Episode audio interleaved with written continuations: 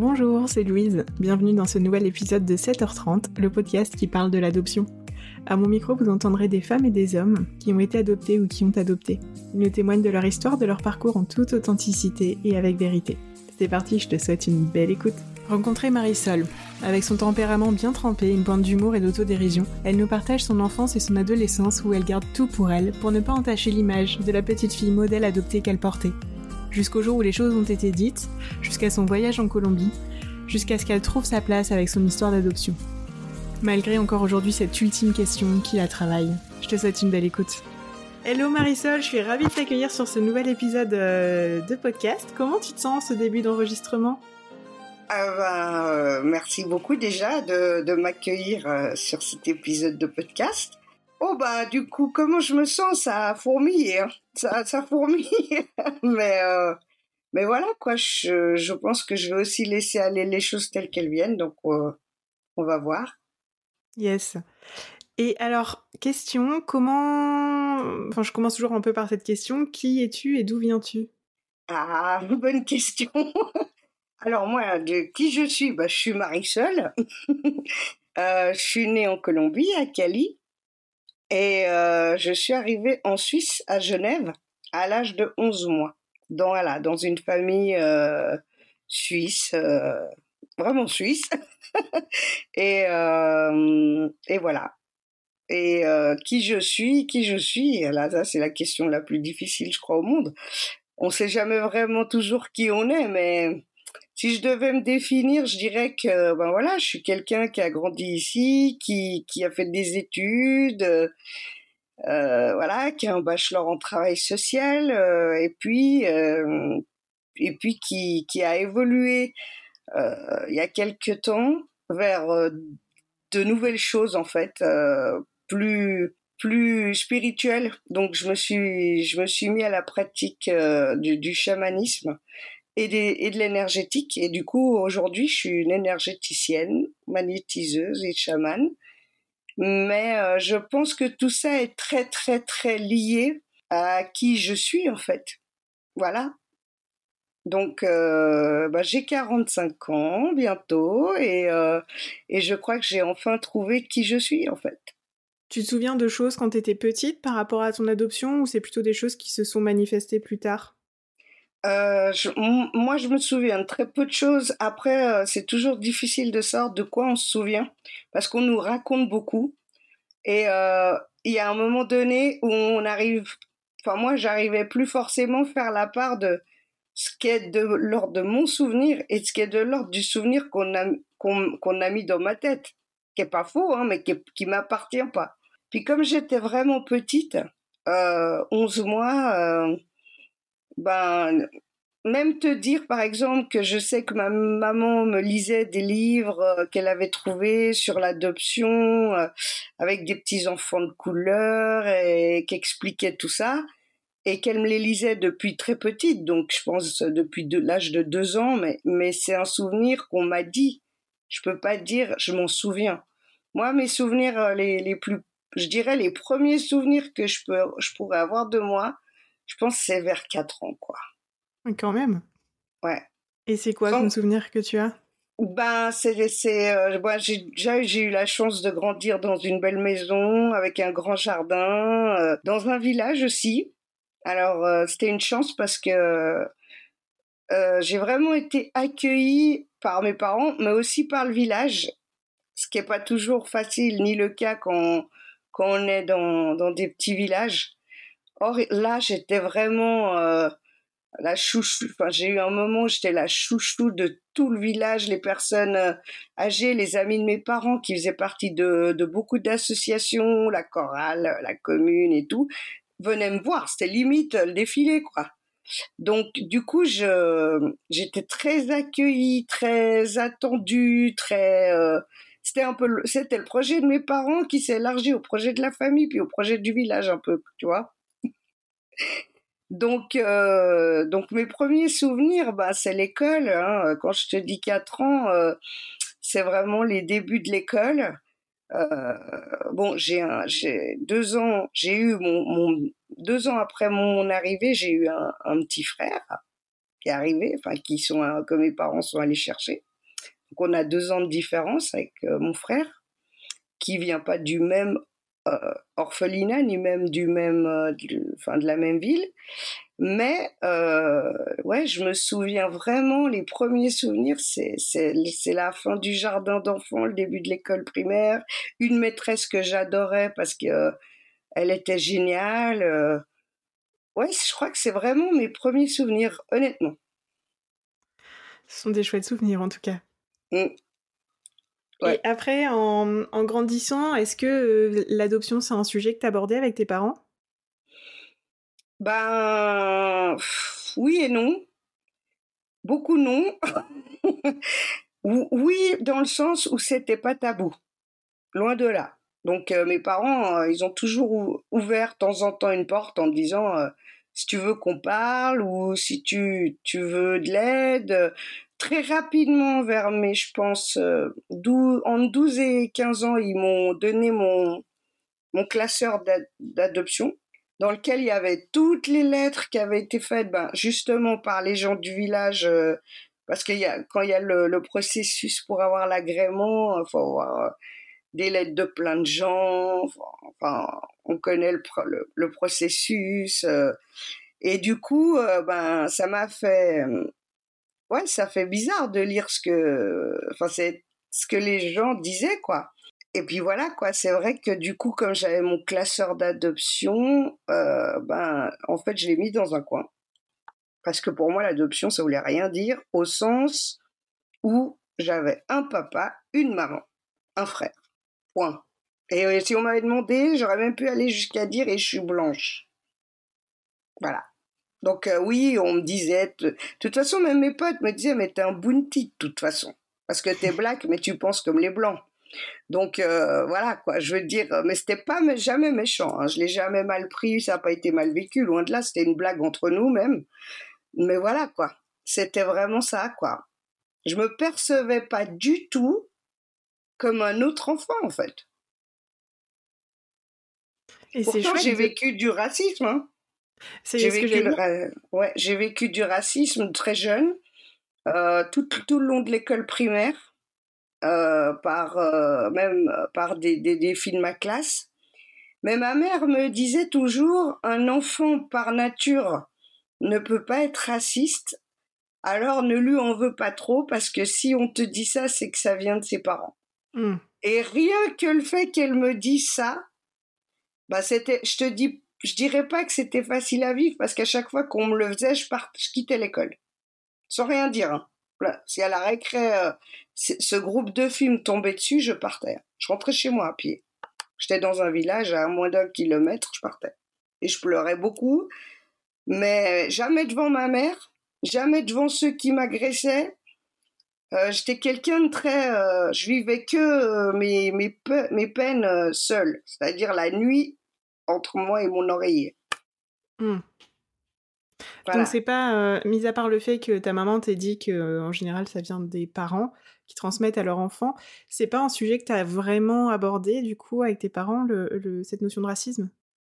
Non, puis un jour ça a été quand même un peu plus loin parce que après, après presque six ans de harcèlement, une seule fois j'ai mis une claque. J'ai répliqué quoi. Mais une baffe quoi, hein, d'enfant quoi, enfin tu, tu vois, 11 ans quoi. Et la mère de cette fille qui m'avait harcelée pendant euh, presque depuis l'enfantine, donc ça fait même huit ans, ça fait pas que six ans, a fait tout un barouf. Elle allait voir ma mère en disant que de toute façon je devais pas être normale psychiquement, que j'étais, que j'avais de la violence en moi, que que c'était scandaleux, que j'avais giflé sa petite chérie. Mais ce qu'elle savait pas, c'est que sa petite chérie, elle me poussait du mur tous les jours de la semaine et puis que puis qu'elle me traitait de sale négresse puis qu'elle me disait rentre chez toi et puis que voilà quoi. Mais là ça je crois qu'elle a jamais voulu l'entendre mais bon. Puis ma mère a voulu intervenir plusieurs fois mais j'ai toujours refusé. Je voulais pas. Pour moi c'était je dois apprendre je dois me défendre toute seule. Donc euh, elle m'a dit non je vais venir à l'école et tout. Je dis non tu viens pas quoi. Pour moi c'était vraiment euh, débrouille-toi seul, quoi. Et qu'est-ce que tu as fait du coup pour te débrouiller seul? Ben, à part mes petites fuites de l'école, pas grand-chose. Puis après, ben, c'était le cycle. Donc, enfin, en France, c'est le collège, mais on côté qu'on passe dans une autre école, quoi.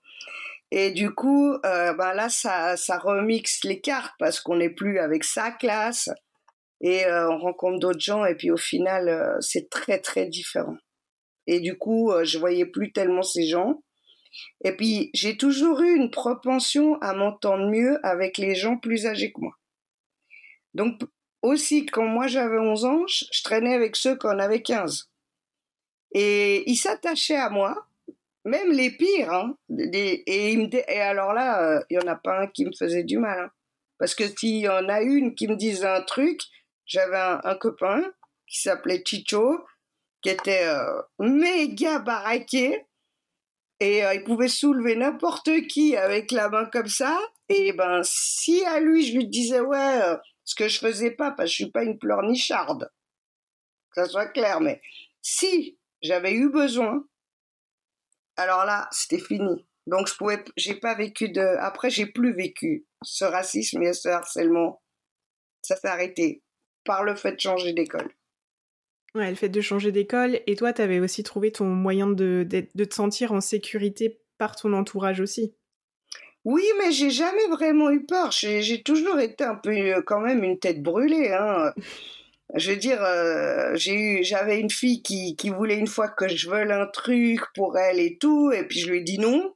Elle m'a dit, ben je t'attendrai à l'arrêt de bus, puis je te casserai la gueule. Puis je lui ai répondu, ben viens, je t'attendrai. Puis elle est jamais venue. C'était une grande, enfin, par rapport à moi. Hein. Donc, euh, quelque part, euh, je crois que j'ai décidé par moi-même assez jeune de faire fi du racisme. Et puis de le, tenir comme ça, euh, très à distance, en me disant quelque part, je vaux mieux que ça. Enfin, je vais pas rentrer dans tous ceux qui vont me faire une remarque, parce qu'alors ma vie, ça va être un enfer à ce moment-là, quoi. Et à partir de là, comme je prenais rien mal, bah du coup tu vis pas mal. Puis ben voilà, je laissais couler. Euh, donc euh, j'ai pas souffert trop de, de ça en fait. Ok. Et alors quand on a échangé ensemble, euh, là, il y a quelques jours, tu me disais qu'à un moment, le sujet de l'adoption, c'était devenu un, sujet tabou pour toi. Est-ce que tu pourrais développer un peu ça? Eh ben, déjà, euh, c'était devenu un sujet tabou parce que quand tu l'es et qu'en plus tes parents sont blancs et toi de couleur, et que tout le monde, tout le monde te dit, euh, mais t'as jamais eu envie de retrouver tes vrais parents? Alors moi déjà ça c'était quelque chose d'extrêmement blessant. C'était c'était comme faire offense à mes parents. Donc euh, euh, non, je, non, j'ai jamais eu envie, j'ai pas envie. Donc du coup, j'étais suisse. J'étais ah, mais qu'est-ce que vous, pourquoi vous venez me chercher là-dessus quoi? Je suis suisse, j'ai grandi à Genève. Euh, comme vous, je connais les règles, les lois. J'étais à l'école ici. Euh, et, toute personne qui pouvait me demander mais t'as jamais eu envie? Non, c'était un non franc et non discutable. Donc du de fait, ben, t'imagines bien que j'en parlais pas avec d'autres. Enfin, ça devenait quelque chose qui n'existait pas. J'étais simplement Marie seule, fille de sa maman et de son papa, et qui a un frère. Voilà. Donc, euh, donc voilà, c'est, c'est, après que j'ai perçu hein, ce côté déni. C'est pas pendant que tu le vis. Pendant que tu le vis, ça te semble normal. Tu choisis de te, placer dans, un certain, on va dire, euh, prisme tu dis voilà, c'est comme ça, ben le reste, ça doit suivre. Tu ne poses même pas de questions en fait. Et après, euh, ce qui a commencé aussi à réveiller peut-être un peu les choses, quand j'avais 18 ans, 18-19 euh, ans, je faisais de la danse country. J'adorais faire ça. Et puis, j'allais tout le temps dans un bar. Puis un jour, ma mère après deux ans de cours, me dit euh, Ah, mais euh, c'est vrai, c'est cool et tout, ça me dirait bien, euh, ça t'embête si je viens suivre le même cours que toi. Puis je lui dis Ben non, viens. Et puis, toute heureuse le cours d'après. Je dis ouais, c'est super. Et on était vraiment plus qu'une quarantaine, quoi, des, des, tous des cow-boys, quoi. et, euh, et du coup, euh, j'étais tellement fière et j'étais là, ouais, il y a ma mère qui va rejoindre le cours, il y a ma mère qui va rejoindre le cours. Bon, elle a rejoint le cours et euh, comme quand on arrivait, en plus, on avait des profs canadiens, donc c'était assez cadré. Tu discutes pas mille heures avant et après, tu vois. Puis au bout de deux mois ou deux mois et demi comme ça, quelqu'un qui vient vers moi de secours, un ami, hein, qui me dit mais ta mère, elle est jamais venue en fait au cours. Puis là, ça, je crois que ça a été le premier éveil de quelque chose, quoi. Je dis, mais, attends, tu déconnes ou quoi? Dis, ma mère, ça fait deux mois et demi, presque trois mois qu'elle suit le cours. Ah bon? Elle est où? Puis elle était en plus à deux mètres de moi. Je fais, bah retourne-toi, elle est là. Alors là, j'ai vu les yeux de la personne qu'on qu triplé, quadruplé, quoi. Mais pour moi, c'était tellement logique. C'est ma mère. Et là, je crois que ça a commencé petit à petit euh, à me dire, attends, ça va pas être si simple de passer comme ça euh, inaperçu euh, en famille, dans le cadre de la famille, en parlant de la famille. voilà. Puis en fait, tout ce que tu remarquais pas, parce que quand tu mets un déni, tu remarques pas les choses en fait. Eh ben, j'ai commencé à les remarquer.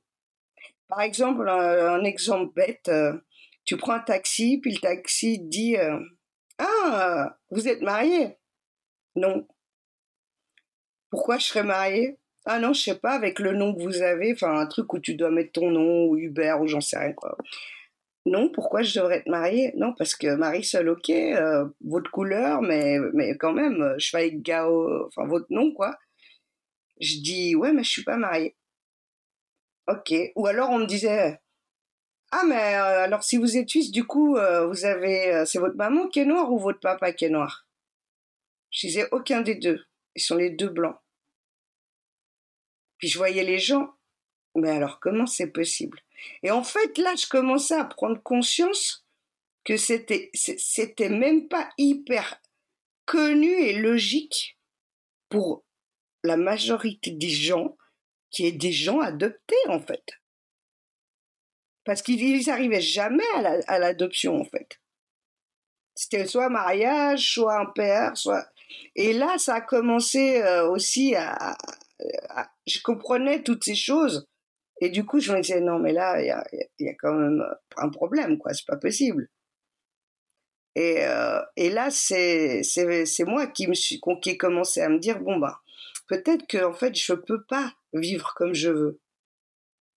Je peux pas vivre comme j'ai envie, c'est-à-dire en me disant oui avec mes copains on s'éclatait, j'étais blanche. D'ailleurs il y en a qui me le rappellent encore quand je sors puis que quand on, on déconne maintenant ils me font de toute façon toi tu t'en fous t'es blanche. Je dis ouais je sais. Mais voilà quoi c'est c'est c'est là qu'à un moment donné tu te dis waouh faut que quand même peut-être j'aille penser un tout petit bout plus loin quoi parce que en plus, c'est blessant. On oublie aussi des fois de dire que c'est pas grand chose, mais ça pique. Tu vois, c'est pas le truc très méchant, mais ça pique. Puis plus ça pique, ben au bout d'un moment, t'en as marre que ça pique, quoi. Donc, euh, ben quand on a marre que ça pique, euh, puis que t'es comme moi, bon, moi en plus j'ai droit à être une hypersensible, comme beaucoup euh, d'autres, mais ça, ça n'est pas forcément partie de l'adoption, mais c'est le cas euh, quand même d'être un, d'avoir un petit peu un côté au potentiel par moment. Donc, euh, c'est pas évident pour moi.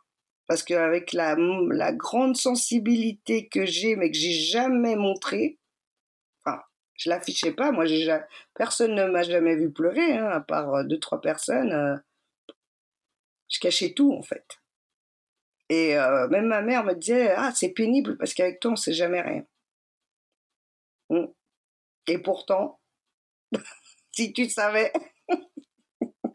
Mais, justement, à un moment, t'as pas envie de, d'exploser, tu vois, de, de crier, je sais pas, de, de taper, de, voilà, de sortir un peu tout ce que tu as à l'intérieur de toi?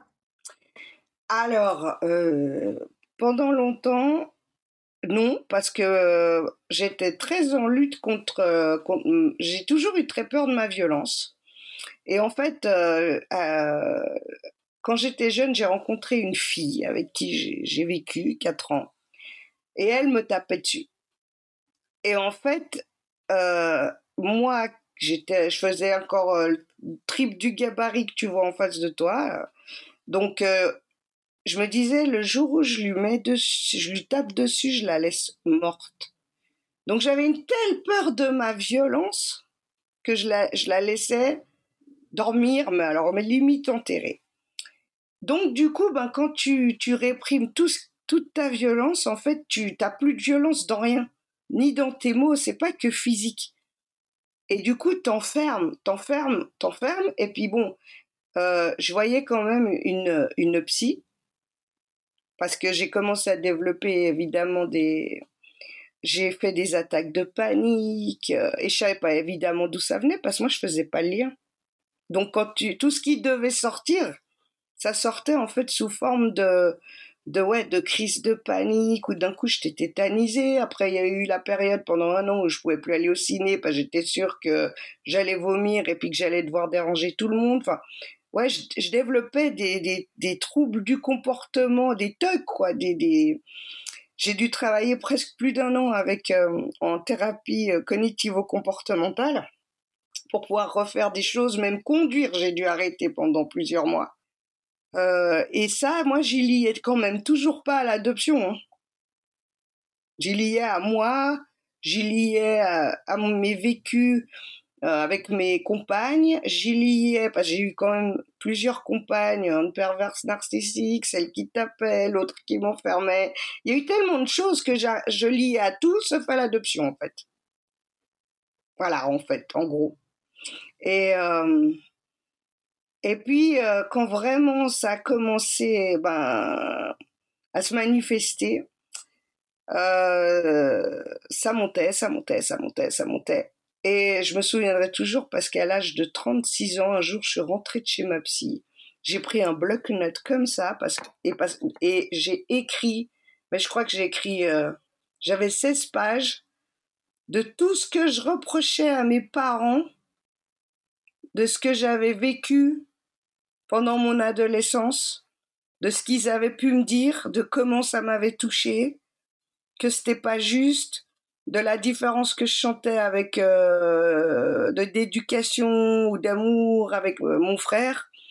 Euh, et c'est et en fait ça s'est fait mais sur un coup de rage justement mais mais euh, et en fait quand j'ai fini de, de mais tu sais c'était vraiment quand t'écris comme ça les dents serrées et tout j'ai envoyé un message à ma mère, j'ai écrit simplement faut que je vous parle.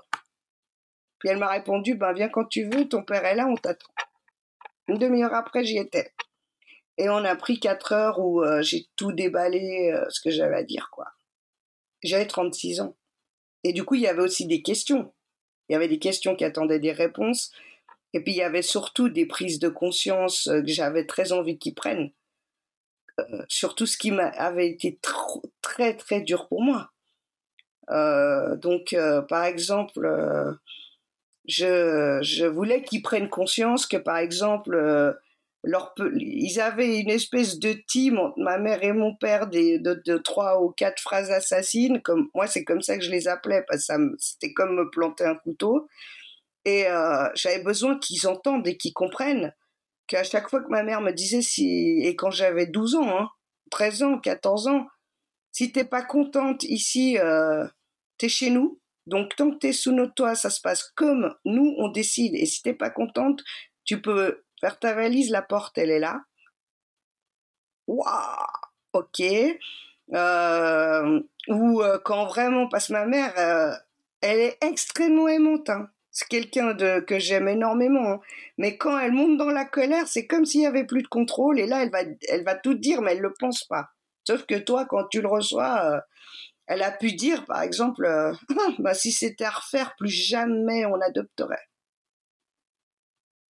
Bah, ah ouais, ok, super. Je fais quoi? Je reste, je pars. Euh, tu vois, je veux dire, quand tu es en plus ado, mais je fais quoi? Enfin, euh, voilà, où mon père me disait, par exemple, euh, parce que j'avais des difficultés euh, des fois en maths, où je répondais pas à leurs attentes, en fait. Ça, comme tout parent, Hein. Il y a une projection sur l'enfant qu'on va avoir, mais alors là, on a encore plus de pression, moi j'ai l'impression des fois. Surtout parce que l'entourage les valorise toujours tellement. C'est magnifique, vous avez sorti un enfant de la misère. Waouh, c'est incroyable. Faut vraiment avoir du cœur pour faire ça. Mais à nous, vous nous demandez ce qu'on en pense d'être, euh, d'avoir été cherché là-bas et d'être venu ici ou comment ça se passe? Donc euh, mon père me disait toujours, tu n'es pas bonne à rien, tu es mauvaise en tout. Ok. Ça aussi, c'était un truc qui piquait. Alors qu'en fait, j'étais hyper bonne en littérature, j'étais nulle en maths, puis lui, il était ingénieur, donc forcément, mais lui, c'était une blague. Après, on s'est tout, expliqué, hein, mais pour lui, mais j'ai pu lui dire, mais, mais moi, tu me détruis, quoi. Je sais plus où trouver euh, euh, euh, mes ressources et ce que je sais faire de mieux écrire. Parce que d'ailleurs, euh, depuis mon plus jeune âge où je savais écrire, c'est moi qui écrivais les textes des cartes d'anniversaire parce que mes parents ils trouvaient que j'écrivais extrêmement bien, puis que j'avais toujours une créativité incroyable et c'est moi qui écrivais les cartes pour tout le monde. Mais du coup, ça, c'était, euh, ça partait un peu plus en second plan. Donc euh, ouais, j'ai exprimé toutes mes toutes mes souffrances à ce moment-là. Euh, c'était un beau moment parce que voilà, ils ont pleuré, j'ai pleuré, tout le monde. Enfin, il n'y avait pas mon frère, hein, c'était vraiment entre eux et moi. Et euh, et je pense que ça a été salvateur pour moi parce que c'était le moment. Et après, ben du coup, j'ai senti un apaisement aussi euh, dans nos relations parce que moi, je suis très fuyante. Hein, c'est je m'impose pas, je suis transparente. Je peux me rendre transparente. Donc, euh, j'étais à l'extérieur, je suis très exubérante, drôle, euh, voilà. Mais dans, dans ma famille, j'étais, s'il faut que je disparaisse, je disparais. Donc, j'étais dans ma chambre ou avec mes potes dans le village, mais quand je rentrais de l'école, on me disait ça va? Mmh, Ça va. Voilà. Euh, pour les colères et pour. Je crois que c'est ouais, un peu tout ce que je peux te dire par rapport aux colères, aux tristesses, aux, peurs. Et, euh, et du coup, ben, ces phrases-là, ça alimentait, comme, euh, comme je t'en ai parlé la première fois, même si quand tu as 12, 13, 14, 15, 16, 17 ans, tu as une part de toi qui est raisonnable, parce que tu as la raison, j'avais pas de handicap euh, psychique avéré, rien, hein, mais, mais en attendant, il y avait tout un espace de fantasmes négatifs qui, euh, à chaque fois qu'il y avait des choses dures ou qu'il y avait ces phrases, me laissait croire, mais c'était plus ressentir dans le ventre qu'on pouvait me jeter comme on m'avait pris. Et ça me terrorisait. Donc comme ça me terrorisait, et eh ben du coup, euh, fais, le moins de bruit possible, sois sage, euh, essaye de répondre au mieux que tu peux, et pourtant tu vois, voilà quoi, mais voilà. Mais j'avais en même temps des parents, après, aujourd'hui, je crois que je peux dire qu'ils étaient quand même exigeants sur certains points. Et mon frère n'a pas eu les mêmes exigences. Et ça, c'était aussi, c'est aussi dur à vivre. Parce que moi, à 11 ans, ma mère, elle m'a pris euh, la main. Elle m'a dit, euh, tiens, cadeau. Je dis, ah, c'est quoi? Elle me dit, c'est un pouf à linge. Je dis, oui. Et? Bah, à partir de maintenant, viens avec moi, on va aller à la cave et je vais te montrer comment on fait une lessive. Et à partir de maintenant, je ne veux plus voir un de tes habits dans le, dans le, le, sac à linge familial. Ok, donc j'ai appris. Puis de temps en temps, ben, j'avais un t-shirt, un truc, euh, un t-shirt quoi, que j'essayais. Et je pense que j'essayais inconsciemment. Mais je sais que je le faisais, mais il y avait de l'inconscience pour tester, je crois, derrière. De le mettre dans leur truc, elle me le sortait, elle me disait ça, c'est pas à nous, ça. Ça, c'est à toi.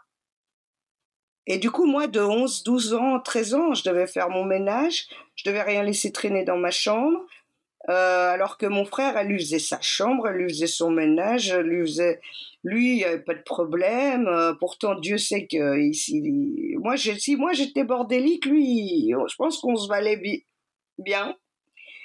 Mais euh, voilà, c'est. Elle m'a retourné un jour toute ma chambre vider tous les tiroirs, toutes les armoires au milieu. Je suis rentrée de l'école, j'avais 42 fièvres. Je rentrais de l'école de com, elle me dit, bon, là t'es malade, Alors, je vais te soigner, pas de problème, mets-toi au lit. Par contre, quand ça va aller mieux, tu vas me ranger tout ce bordel. Et ça, tout ça, c'était motivé pour euh, quelques habits sur, euh, sur un fauteuil. Voilà, donc moi, je trouvais ça tellement injuste que du coup, je... c'était dur pour moi. C'était dur. Et donc j'imagine que suite à hum, la longue lettre que tu as écrite et euh, échangée avec tes parents, ça t'a permis vraiment ouais, d'apaiser les relations que vous avez entre vous. Est-ce que eux, ça leur a permis de prendre conscience de choses qu'ils imaginaient même pas de leur côté? Écoute, je, je pense que oui. Mais comme tu vois, je vivais déjà plus à la maison. Hein. À 36 ans, j'étais loin, donc euh, voilà. Euh, je pense que oui. Après, mes parents sont des gens extrêmement discrets je veux dire, même enfant, je les ai jamais entendus, euh, ne serait-ce que, que s'engueuler une fois. Hein. Donc, euh, c'était vraiment, je pense, soit quand on dormait, soit quand on n'était pas là, s'il y avait un désaccord. Mais donc, ils ont dû, je pense, en parler, mais moi, ça, je l'ai pas su. J'ai plutôt perçu après que les relations étaient un peu plus légères, un peu plus pacifiées. Mais ils m'ont pas dit clairement euh, bah écoute ma chérie, euh, on se rend vraiment compte que voilà, on va essayer de ne plus dire ces phrases. Euh. ma mère m'a répondu, hein, elle m'a dit oui, mais je le pense pas sur le moment qu'on s'est parlé. Elle m'a dit c'est mais mais quand je quand je, pète les plombs, que je monte dans la colère, elle le disait même pas forcément pour moi, elle pouvait le dire pour mon frère. Même moi, si j'étais dans la maison, c'était pour nous deux. Donc, mais mais voilà, c'est, elle m'a pas dit, je vais essayer de plus, enfin, je me rappelle pas qu'elle m'ait dit, je vais essayer de ne plus le dire ou moins le dire, mais par contre, j'ai eu le sentiment qu'elle le disait moins et qu'elle le faisait beaucoup moins. Donc c'est le seul, la seule règle que je peux avoir de, de cette discussion. Mais moi, elle m'a fait du bien parce que au moins tout était sorti de moi. Après, le reste, euh, voilà. Oui, après, il y a ce qui leur appartient à eux et tout ça. Et effectivement, le plus important, parce que là, on parle de toi, c'est que toi, ça a réussi à, t'apaiser et t'apporter ouais, une forme de, de, paix par rapport à tout ce que tu avais vécu. Et, mmh, et je pense que ça devait être. Enfin, j'imagine en tout cas que ça devait être difficile au possible de d'enchaîner un peu, tu vois, toutes les les choses qui n'allaient pas, que tu avais vécues, que tu avais aussi peut-être interprétées, qui toi t'ont blessé profondément et viscéralement, et devoir exposer ça à ses parents. Euh, je, en fait, je dis ça, mais pour euh, souligner le, courage dont tu as fait preuve aussi. C'est important. Merci beaucoup. Je l'ai pas perçu comme ça, non, mais merci. Mmh, c'est important. Euh, on va enchaîner sur un autre sujet dont tu m'as parlé euh, il y a quelques jours. Tu es euh, retourné donc en Colombie. Est-ce que tu veux bien, on va partir sur du un peu plus joyeux, je pense, nous en parler Comment comment ça s'est fait À quel moment tu t'es dit je retourne en Colombie? Qu'est-ce qui s'est passé? Enfin voilà, je te laisse nous en parler comme tu as envie de nous en parler. Bah alors suite, je pense justement à cette magnifique explosion Là, il a fallu à un moment donné que j'accepte. J'accepte que bah voilà, j'étais colombienne et puis que qu'il fallait que je fasse quelque chose en tout cas. Alors pas en lien avec la Colombie, hein, toujours à Genève, mais du coup j'ai, j'en avais parlé avec ben, ma psy et euh, ensuite elle m'a dit ben parle-en à tes parents quoi. Donc j'en ai parlé à ma mère. Et là ma mère m'a tout de suite donné une réponse. Elle m'a dit ah ben écoute je sais qu'il existe à Genève euh, une association euh, euh, qui organise un café des adoptés. Et ils se réunissent tous les temps de mois, va voir sur Internet. Ok, bon, je vais voir sur Internet. Et comme rien n'arrive sans rien, évidemment, je, vais voir sur Internet le jeudi et le café a lieu le samedi, tu vois. Donc, à Genève, parce qu'en plus, il tournait. Hein. Donc, c'était un café des adoptés qui faisait Genève, Lausanne pour les adoptés, canton de Vaud, mais on pouvait y aller. D'ailleurs, on y allait souvent, mais euh, Genève, euh, Valais, et maintenant, il y a jusqu'à Bienne. Voilà, donc, euh, ben, je suis allée au café des adoptés. Puis je me suis dit, ben, je vais aller voir ce que ça donne. Et j'arrive, donc c'était au, au, Grotte, qui est un quartier un peu populaire, dans une crêperie comme ça. Ils n'étaient pas beaucoup ce jour-là. Je crois que c'était c'était bien. c'était pas mal parce que des fois on a pu être beaucoup et euh, voilà. Quand tu viens pour la première fois, c'est jamais facile. Et euh, et puis euh, c'était très bien géré parce que voilà, on, m'a laissé mon temps de parole pour me présenter. J'ai fait très bref. J'ai dit ben voilà euh, j'étais adoptée en, telle année, à tel endroit, etc. Jusqu'à maintenant, l'adoption, ça m'intéressait pas. Maintenant, voilà, euh, il s'est passé passablement de choses et, euh, et je crois qu'il faut que, que j'ouvre un peu. Mais de toute façon, ça changera pas mon avis. Mon père, c'est mon père. Ma mère, c'est ma mère. Et je suis suisse. Et et aujourd'hui encore, Pauline, qui gérait le café euh, des adoptés, elle me dit Non, mais toi, en six mois, t'es passé de tout à rien, quoi. Je dis hum, C'était de j'en ai rien à foutre à t'es en Colombie, quoi. Donc, euh, c'était un peu ça. Donc, euh, du coup, j'allais à ce café. Et puis, un jour, lors d'un des cafés, un, un des jeunes, enfin, jeunes, oui, on était jeunes, on est toujours jeunes, qui venait, qui euh, revenait de Colombie, euh, vient et dit ah ben voilà, moi je reviens de Colombie, de Cali, où j'ai rencontré Mercedes. Et là, moi, le cœur qui se met à battre et tout, parce qu'en fait, quand on était placé en euh, dans l'orphelinat, au moment où l'adoption, elle était, je dirais, ratifiée, quoi, et que les parents allaient venir euh, passer un mois dans le pays déjà pour voir comment l'enfant s'adaptait et aussi pour faire les papiers, on nous sortait de l'orphelinat et on allait un peu chez une nounou où on était témoin quoi. On elle avait toujours trois quatre enfants parce qu'il y avait trois quatre couples qui qui étaient là et qui faisaient les papiers et du coup moi Mercedes je sais pas pourquoi dans ma tête elle était décédée depuis bien longtemps et euh, là j'apprends qu'elle est vivante et j'ai l'impression que le monde à la fois s'ouvre sous mes pieds et en même temps euh, s'ouvre mais vers le ciel par rapport à, mon, à ma tête, à mon âme, à mon esprit. Euh. Et là, c'est euh, comme ça, quoi. C'est, il faut que j'y aille. Il y a, et puis en plus, c'est, il faut que j'y aille et il faut que j'y aille vite. C'était pas, il faut que j'y aille, ouais, quand j'aurai le temps dans cinq ans, quoi.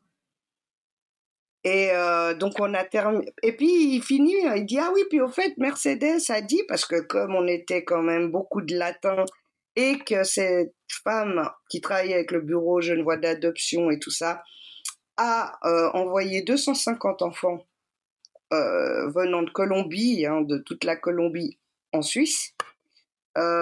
du coup, elle a dit ben Mercedes vous transmet un message et elle dit je vous attends. Et moi, ça m'a touché, mais d'une force. Et j'ai dit, ben attends, parce que là, je vais venir, quoi, en, moi, tu vois. Et, et, là, par contre, euh, j'étais, mais par contre, j'étais bouleversée. Là, je suis sortie, j'ai pris mon portable, j'ai appelé ma mère. Je lui ai dit, écoute, maman, Mercedes, elle est vivante. Elle me dit, mais bien sûr qu'elle est vivante. Pourquoi tu croyais qu'elle était morte? J'ai dit, oui, oui, pour moi, elle était morte, quoi. Et euh, du coup, euh, à partir de là, euh, j'ai dit, maman, il va falloir que je la voie, quoi. Va falloir que je fasse vite. Oui, bah, tu iras en Colombie quand tu pourras. Et, et c'était pas du tout méchant, hein. c'est que je travaillais, euh, voilà. Puis qu'il fallait que je mette de côté, et puis que la Colombie, c'est pas la porte à côté, et puis tout ça. Mais, mais du coup, ça a déclenché chez moi une, une, là, une forme de dépression assez intense. Et euh, j'allais chez mon, j'ai dû aller chez mon médecin à un moment, j'ai dû prendre des antidépresseurs, des anxiolytiques, des choses comme ça. Et, et mon médecin me, disait à, plusieurs reprises, mais tu crois pas que là, tu aurais besoin peut-être d'aller euh, connecter avec, euh, avec euh, ta terre, avec d'où tu viens? Non, non, la première fois. La deuxième fois, ouais, mais bon, tu crois que c'est facile T'imagines, j'ai rien que le billet, ça va me coûter 1800 balles, puis après là-bas, Bon, là-bas, c'est pas le plus cher, mais enfin, il faut déjà. Voilà. Oui, mais enfin bon. Euh, et la troisième fois, j'étais au fond du trou, elle m'a dit ça. Et là, j'ai appelé ma mère le soir. Et euh, ma mère, euh, elle a ce truc où elle, à ma voix, Elle sait tout de suite, même si elle dit jamais rien. Elle attend toujours que ce soit moi qui dise, mais elle sait. Puis après, euh, elle m'a dit, écoute, ton frère est déjà parti quatre fois ou trois fois, je sais plus. Euh, on lui a permis d'y aller, on va te permettre à toi d'y aller, pars. Et là, waouh. Et je, dis, mais je vais faire comment? Dans, On dit, tu peux partir, mais comment tu vas faire? Comment? Et du coup, elle dit, attends, on a un copain voyagiste. Elle a téléphoné, elle m'a dit, d'abord, dis-moi, tu veux quoi et tout? le lendemain, j'étais chez Payot. J'étudiais euh, le Lonely Planet, euh, tout ça, parce que bon, voilà, le, le, le routard, tout ça.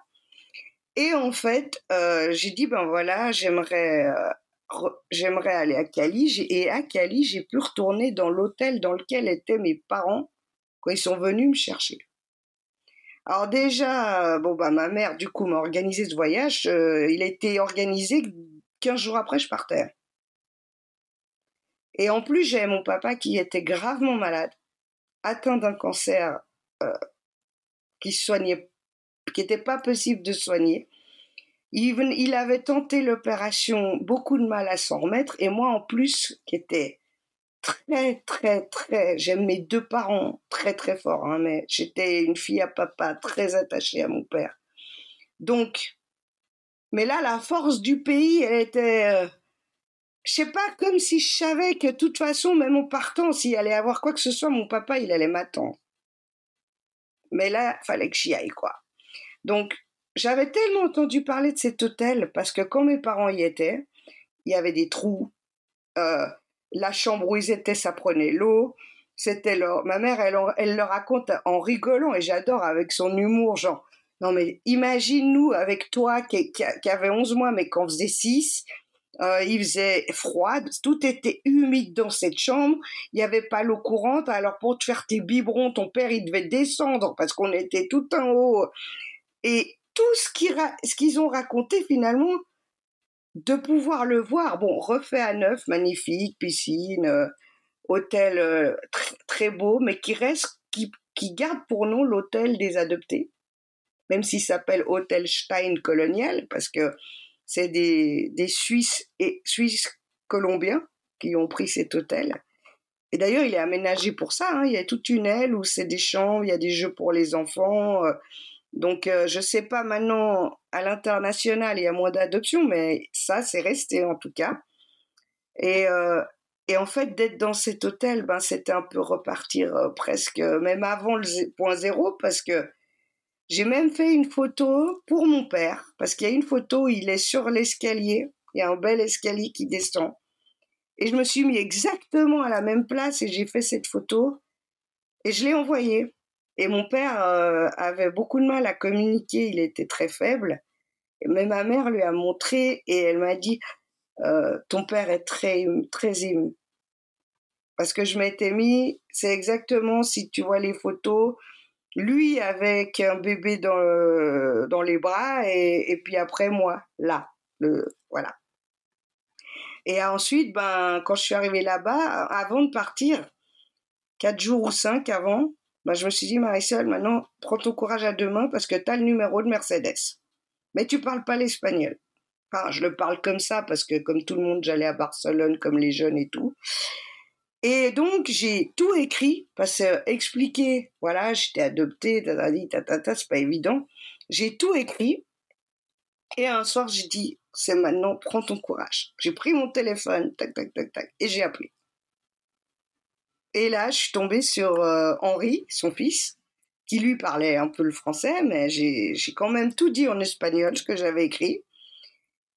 Et, et c'était extraordinaire. Et elle m'a dit, mais qu'est-ce que je suis heureuse, qu'est-ce que je suis contente, mais alors quand est-ce que tu viens, quand tu viens nous voir? Et là, c'était, je me sentais accueillie.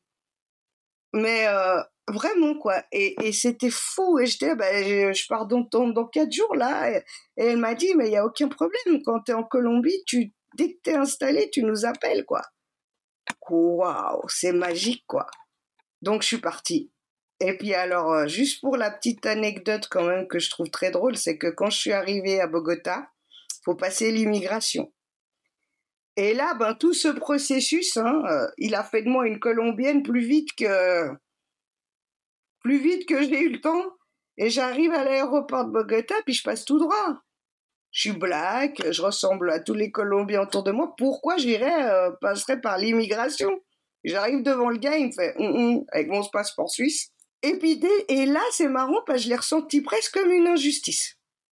Genre, mais tu vois pas que moi je viens de chez toi?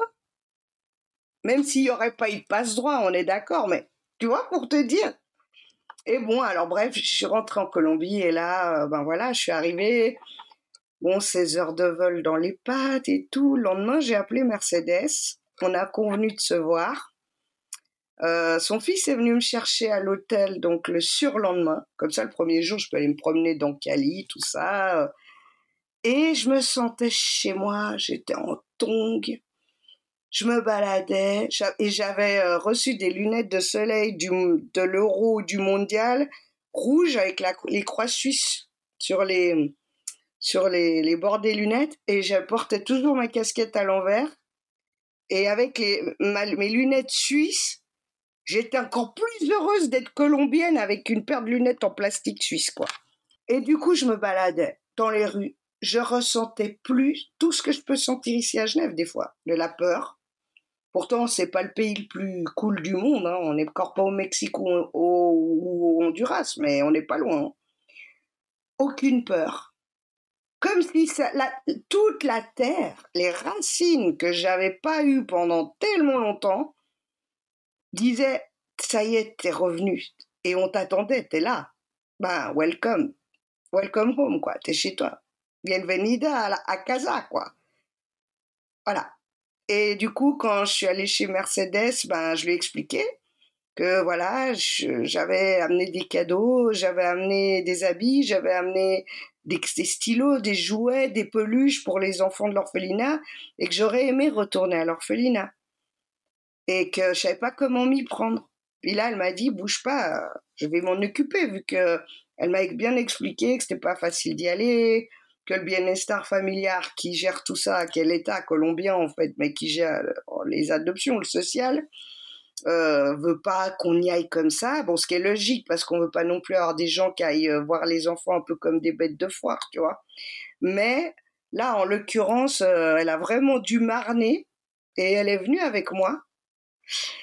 Et on était devant bah, la Casita de Belen, hein, c'est le nom de l'orphelinat, qui a été entièrement refait. Et on est rentré et je me suis retrouvée ben, au début de ma vie et en fait, alors le premier choc, c'est que j'avais complètement fantasmé où j'avais été abandonnée. Parce que ma mère m'avait dit oui, moi pour moi il y avait couvent de sœurs françaises. Donc dans ma tête je voyais une place avec une église.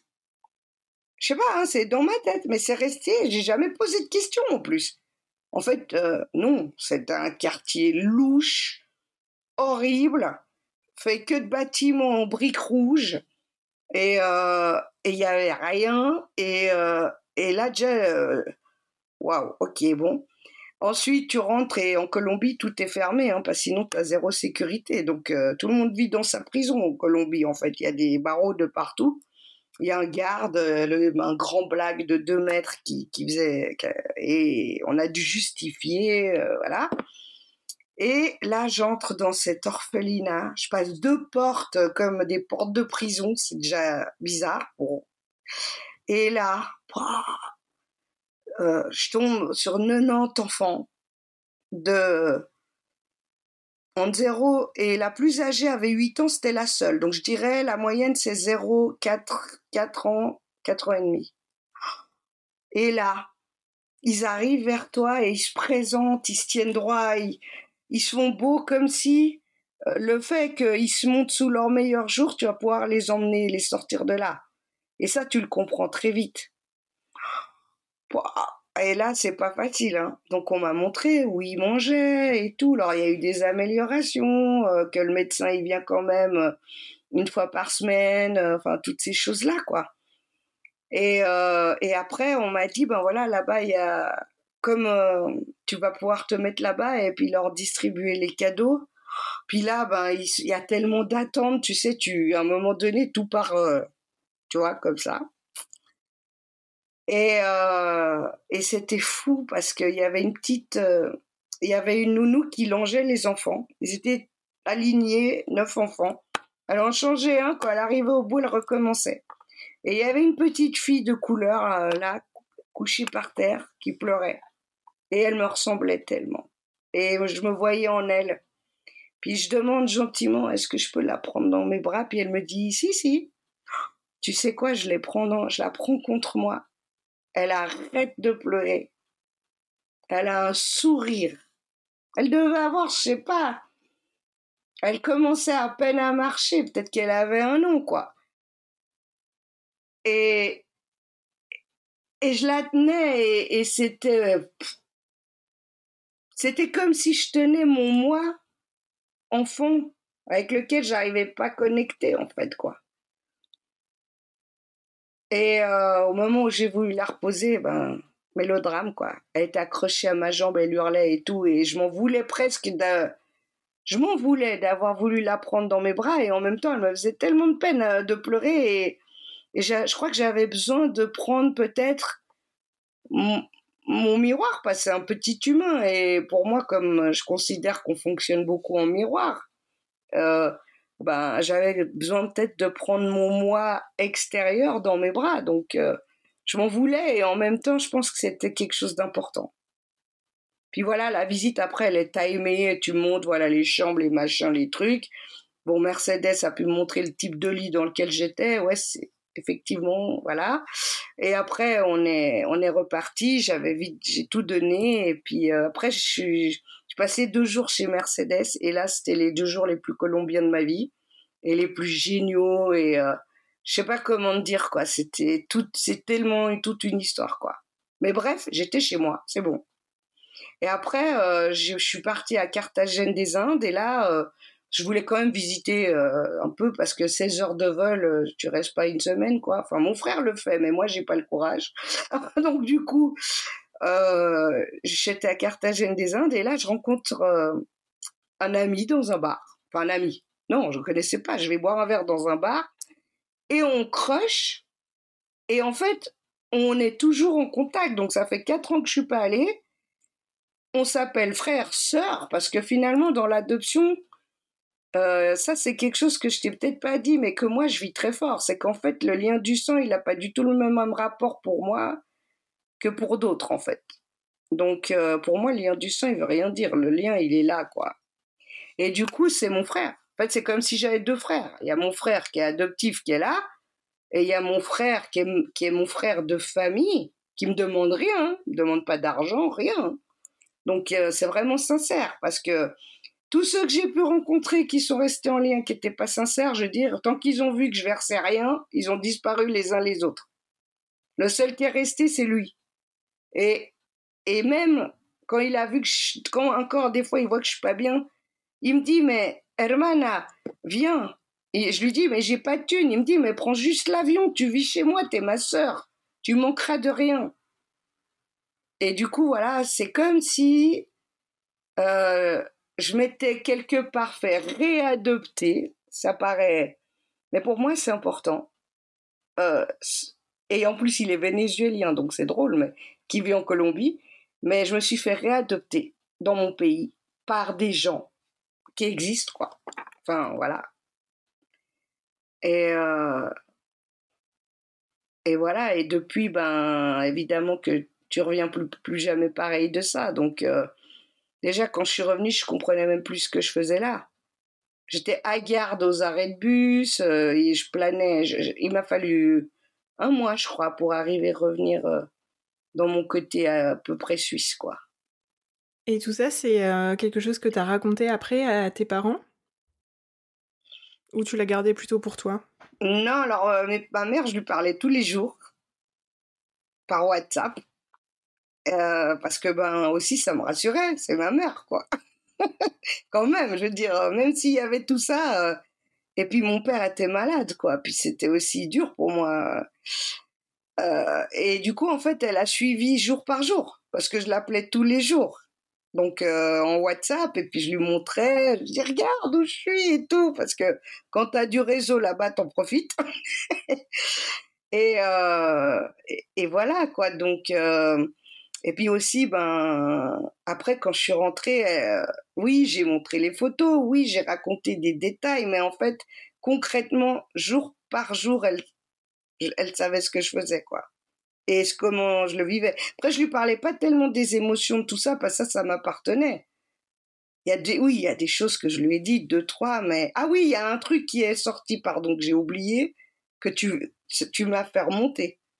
Pour la première fois, quand j'étais là-bas en WhatsApp avec ma mère, j'ai osé lui dire, euh, tu sais, maman, tu m'as manqué. Tu m'as manqué parce que tu étais là, mais sans être là. Parce que ben, tu t'occupes beaucoup de, de, mon frère. Euh, ce et mon frère, euh, et il y avait une part de moi qui comprenait parce que voilà, il traversait certaines difficultés.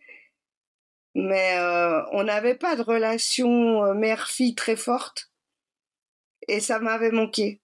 Et là-bas, c'est sorti tout seul de lui dire ça n'avait pas été dans la conversation d'avant.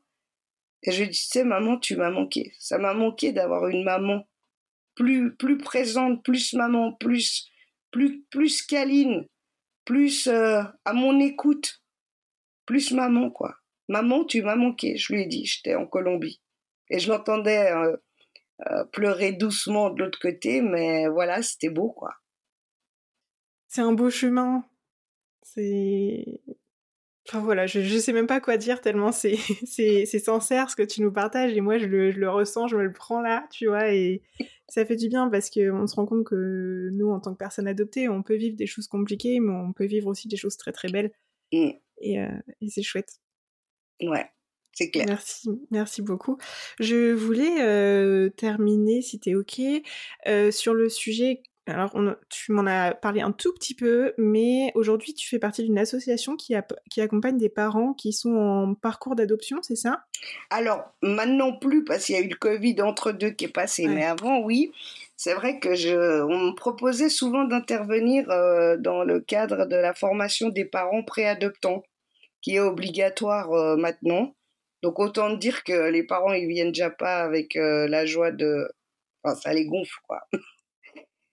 Ce que je peux comprendre parce que eux, ils font un chemin de fou et ils doivent prouver qu'ils sont bons et que tu as des parents thugs, des parents, bah, moi qui suis dans le social, je peux t'en parler, puis j'ai travaillé en foyer, donc euh, quelque part je pouvais comprendre, mais en même temps, bah voilà quoi.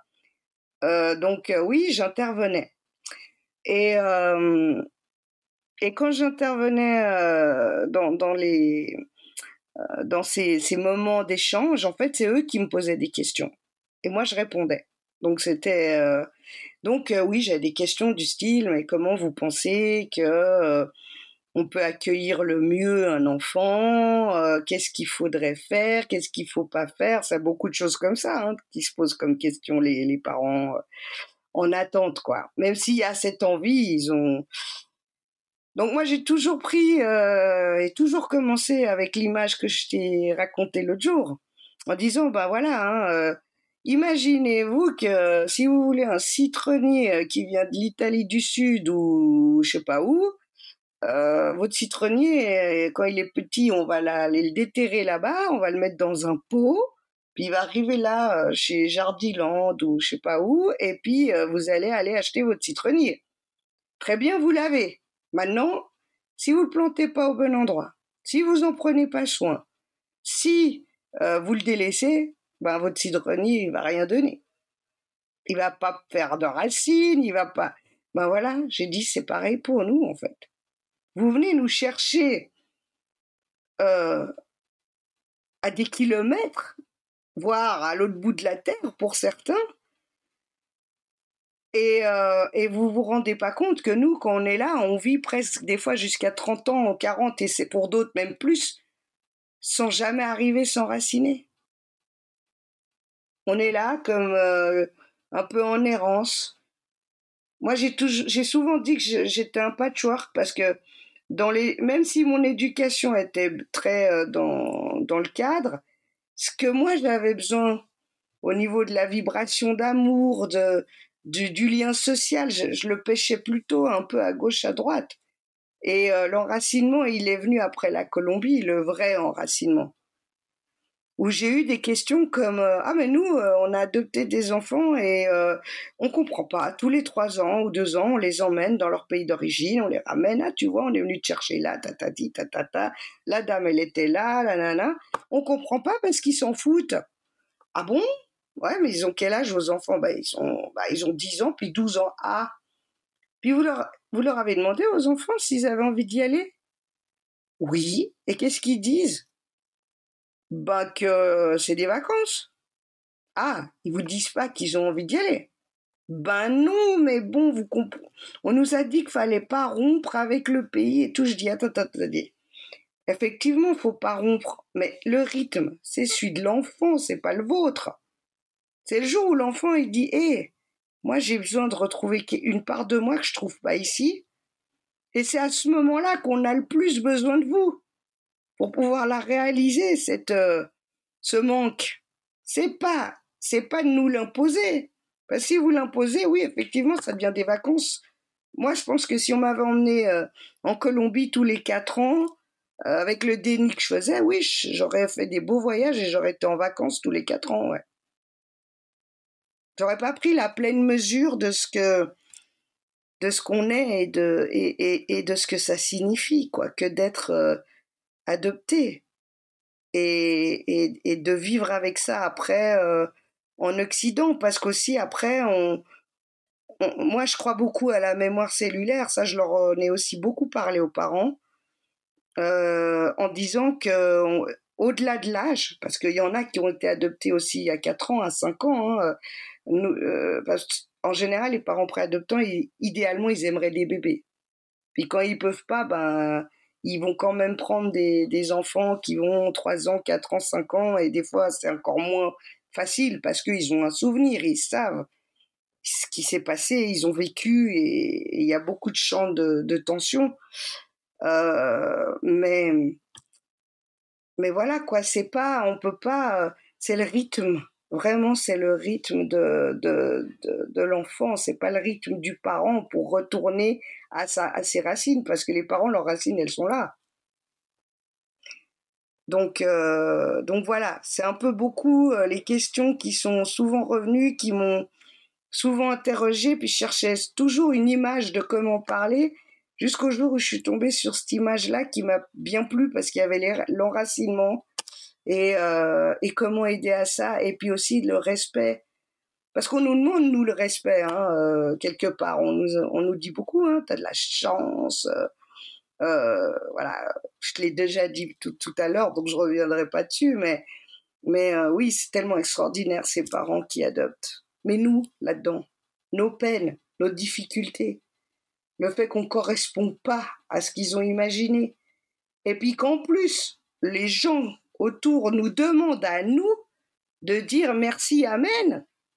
Mais on n'a rien demandé, nous. Mais ça, les gens l'oublient très vite, quoi. Très, très vite.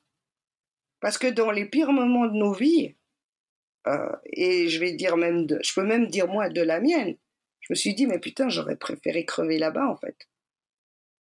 Au moins, j'aurais crevé là-bas. Pas dans un pays inconnu où j'ai envie de crever là maintenant, comme on peut être quand on a 17 ans, euh, complètement, euh, et euh, dans un pays qui est pas le mien. Et j'aurais pourquoi je suis pas morte en fait plutôt que d'avoir été emmenée, tu sans, enfin voilà quoi, c'est. Donc voilà, au jour actuellement, je sais pas où ça en est parce que le Covid, ça a vraiment rebrassé beaucoup de cartes. Euh, mais tu vois, euh, la vie a posé beaucoup de choses sur mon chemin. Hein. J'ai, quand dans le social, je prenais des stagiaires comme par hasard. J'ai un stagiaire qui arrive pas à s'attacher aux jeunes euh, et tout. Personne le comprend. Tout le monde dit qu'il est froid, insensible, et puis en fait, il est adopté. Puis quand il vient un jour en tournée avec moi, il ose me le dire parce qu'il sait que je le suis. Puis il me dit en fait, j'ai tellement peur de m'attacher à eux, Marisol, que j'ose pas. Puis là, moi, je fais un travail complètement différent avec lui et puis il me remercie parce que je l'ai compris. Mais le système occidental, il n'est pas fait pour aider On va juste dire, ah ouais, mais celui-là, il a un problème relationnel. Mais, mais non. En plus, lui, il était le seul à adopter dans une famille qui avait quatre enfants naturels. Fallait imaginer pour lui, quoi. Mais ça, il n'y a que nous qui pouvons imaginer. C'est ce qui fait la différence, parce que souvent, on va dire, dans toutes les familles, il y a un problème avec l'un ou l'autre. Dans toutes les familles, oui. Mais cette différence, cet abandonnisme, qui est subtil, hein, qui est ça peut être très subtil chez certains, c'est bien là. Et je crois que ça, il faut que ça soit extrêmement respecté. Entendu. On ne demande pas de comprendre, mais au moins entendu. Et je te remercie infiniment pour ces dernières paroles. C'est un, beau message que, tu nous passes et que tu passes ouais, à tous ceux qui nous écoutent. Je te remercie infiniment pour notre échange. Eh ben, merci à euh, toi pour ton invitation, ton accueil, euh, d'avoir ouvert une porte. Là, je sais pas si je te remercie, mais mais du coup, je vais devoir aller creuser, mais merci. tu, tu me tiendras au courant. Évidemment. J'ai envie de, ouais, de continuer à savoir comment comment tu avances sur le sujet. Euh, si nos auditeurs ont envie d'échanger avec toi, de, de, papoter avec toi ou juste de t'envoyer un petit message, où est-ce qu'ils peuvent se retrouver? Euh, sur, sur mon Instagram. Ok, ça marche. Bon, du coup, je mettrai ton compte Instagram euh, dans les notes de l'épisode. Oui, tu, tu peux, il n'y a aucun souci. Et puis, si tu m'autorises juste une toute, un tout petit thème, parce que quitte à ce que les gens échangent avec moi, volontiers, s'il y en a qui se posent la même question que moi, en fait, euh, je t'ai parlé euh, très vite et je vais le faire très très vite de ce qui, me, ce qui me préoccupe en ce moment, qui est vraiment d'avoir réalisé qu'en fait, euh, moi je suis née en fait le 17 janvier, réellement. Ça, je l'ai découvert. Je ne dirai pas comment, mais je l'ai découvert. Et ma date de naissance, c'est le 21 janvier. Et en fait, ces, jours-là, ça veut dire que du moment 17 janvier où un enfant normal, même si on l'appelle encore crevette parce que les parents n'ont pas trouvé le prénom, il est contre ses parents, contre son père, contre sa mère, il est, il est aimé. Moi, je l'étais pas. Et puis après, euh, dans ces trois jours, ou quatre jours, on, m'a posé euh, dans un carton en pleine nuit devant l'orphelinat, seul, sans rien et sans prénom. C'est quelque chose qui vient beaucoup me toucher en ce moment. et comment exister quand il n'y a rien pour te nommer et il n'y a personne le bébé, j'étais quoi, le bébé du carton? Je, et, là, c'est, euh, on en a parlé, mais j'avais juste envie de finir là-dessus si d'autres ont vécu cette expérience, parce que volontiers qu'ils prennent contact avec moi, bah, je, me demande comment ils ont pu résoudre ou comprendre ça pour que ça soit acceptable. Parce que pour moi, c'est devenu une brèche qui s'est ouverte, mais qui est douloureuse en fait elle est douloureuse parce que ça veut dire que j'étais rien. Enfin, visuellement, j'étais un bébé, j'étais personne du 17, 18, 19, 20 jusqu'au 21 janvier. J'étais personne. Et voilà, si ce message, tu veux bien qu'il passe. Et, avec, plaisir. voilà. Merci beaucoup. Ça me fait, ça fait plaisir. N'hésitez pas à contacter Marisol sur le sujet, vraiment. Euh, je, te remercie encore infiniment pour notre échange euh, sur cet épisode. Je te souhaite un beau parcours de réflexion, en Merci. tout cas. Et je te dis à très bientôt. À très bientôt. Belle journée à toi et à tous. Merci beaucoup. Ciao, ciao. Et voilà, c'est fini pour cet épisode. Si tu souhaites faire passer des messages ou réagir à cet échange, tu peux le faire sur le compte Instagram 7h30.podcast. Je me ferai un plaisir de les relayer à la personne qui vient d'échanger avec nous. D'ailleurs, si cet épisode t'a plu, je t'invite à en parler autour de toi et à mettre 5 étoiles et un commentaire si tu en as envie sur Apple Podcast. Ça permet de donner de la visibilité au podcast ainsi qu'à tous ces échanges. Et si tu as envie de partager ton histoire et ton parcours à ton tour, Je t'invite à remplir le formulaire qui est en lien dans les notes de ce podcast. J'échangerai avec toi avec grand plaisir. En tout cas, d'ici là, je te dis à la semaine prochaine.